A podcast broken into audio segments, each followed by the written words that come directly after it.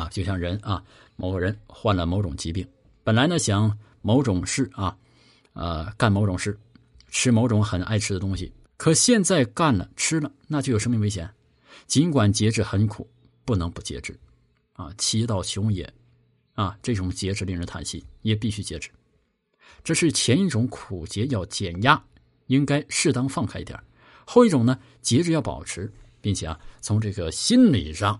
啊，尽量使之由苦节变成甘节，那这样有利于生存。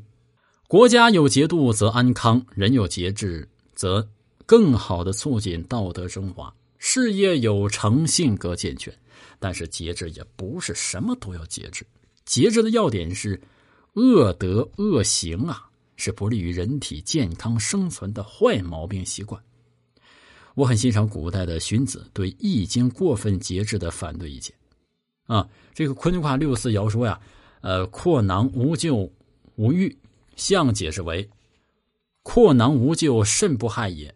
说做人言行要像扎紧的口袋，虽然啊不到赞誉啊得不到这个赞誉，也没有灾祸。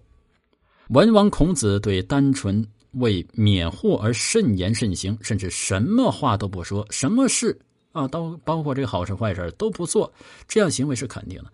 可是荀子认为，啊，阔囊无咎不欲，腐儒之谓也。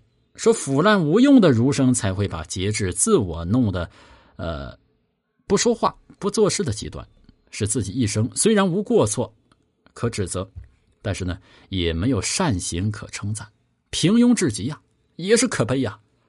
哎，为了正义。真理和崇高理想，君子可以舍弃生命，又何谈节制苟生呢？